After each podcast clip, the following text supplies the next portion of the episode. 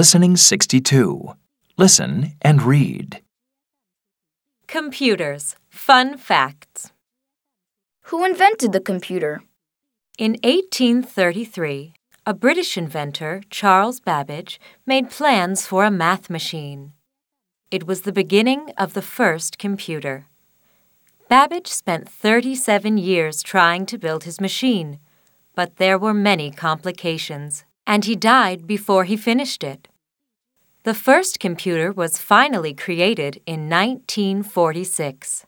It was called the Small Scale Experimental Machine. How big was the first computer? The first computer was huge. It filled a large room and weighed the same as six adult male elephants. Luckily, as technology has improved, computers have gotten smaller. Why is a mouse called a mouse? The first computer mouse was invented by Douglas Engelbart in around 1964. It was a little wooden box on wheels that could move an on screen cursor. It was called a mouse because the wire that connected it to the computer looked like a tail. Luckily, a computer mouse is much smaller now, and it is usually made of plastic.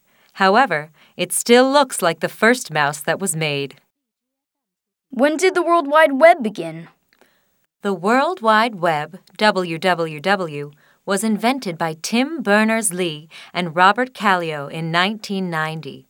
It was immediately successful, and in four years, 50 million people were using it.